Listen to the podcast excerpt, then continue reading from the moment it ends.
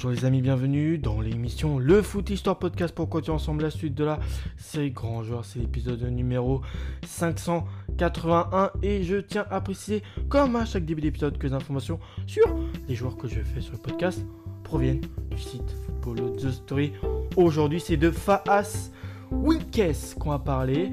C'est un joueur hollandais qui est principalement passé du côté de l'Inter de Milan, mais aussi du Torino, en Espagne du côté de Valence, mais aussi de Levante. Bref, voilà. Son nom complet, je crois que c'est Servas, mais bon, pour en acronyme on dit Faas. Et son famille c'est Wilkes. Il est né le 13 octobre 1923 du côté de Rotterdam et il est décédé le 15 août 2006 dans la même ville. Il a joué au poste attaquant, mesure 1m80. Son premier surnom c'est Il Tulipano et le, son second surnom c'est la Mona Lisa de Rotterdam. Avec la sélection néerlandaise, il totalise 38 sélections pour 15 buts, soit tout de même un ratio proche de buts sélection. Sa première sélection date du 10 mars 1946 contre le Luxembourg. C'est une victoire tout juste écrasante, 6 buts à 2. Et sa dernière sélection le 14 mai 1961 contre l'équipe de la RDA. Et c'est un match nul, un partout, simple. Donc, et euh, voilà, je voulais apporter une précision que euh, face Wilkes était euh, un idole du Hollandais volant Johan Cruyff.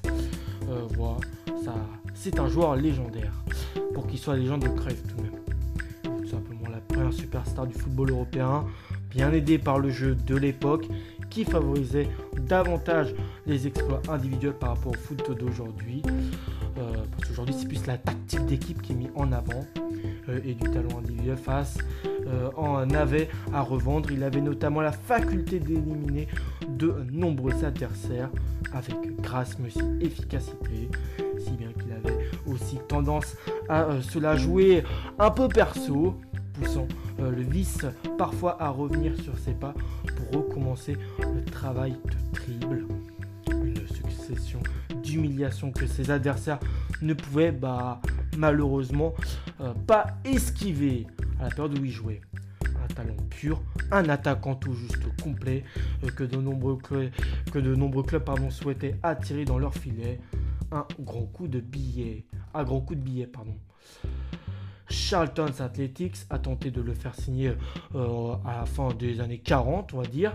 Mais la fédération néerlandaise a décidé de s'y opposer, affirmant que euh, leurs joueurs étaient des amateurs et non des professionnels, comme ça pouvait peut-être être le cas en Angleterre.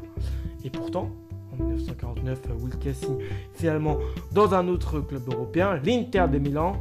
Sur le sol italien, il devient assez rapidement le chouchou euh, du club, euh, enfin des supporters nerazzurri, devant les euh, pointures du club comme Amedeo Amade ou encore Itzvan Niers.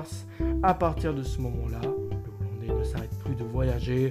Je vais vous citer les clubs Torino, Valence, Venlo, Levante, le Fortuna 54. Un voyage sans fin qui le conduit, qui le conduit tout simplement à briller partout où il passe en Espagne opposé aux deux légendes qui sont Alfredo Di Stefano et le madrilène euh, et euh, le madrilène pardon Lazio Kubala le barcelonais il est, considéré euh, ni plus ni moins comme le meilleur joueur de son époque bien que la postérité n'a retenu que l'argentin et le hongrois avec l'orange il a inscrit un total de 35 pions en 38 sélections, ce qui est un ratio plutôt pas mal. Il sera resté meilleur buteur de l'histoire des Pays-Bas de 1959 à 98, soit assez longtemps, avant que euh, le joueur des Gunners Denis Bergkamp ne s'accapare de ce record. Ses débuts en 1946, il avait marqué 4 buts contre l'équipe de Luxembourg, victoire 6-2 si je me rappelle, si je, crois bien. Malgré ce talent, Faas Wilkes n'a pas un palmarès resplendissant comme le pouvait avoir Di Stefano ou Kubala ou Kubalas. La faute à un football différent à celui d'aujourd'hui. La faute à une, époque où les coupes en étaient à leur balbutiement, c'est-à-dire à leur début, où l'argent ne coulait pas à flot aussi. Voilà pour l'histoire de Fast Lucas. Moi j'espère que ça vous a plu. J'étais très content de pouvoir vous partager son parcours dans cet épisode.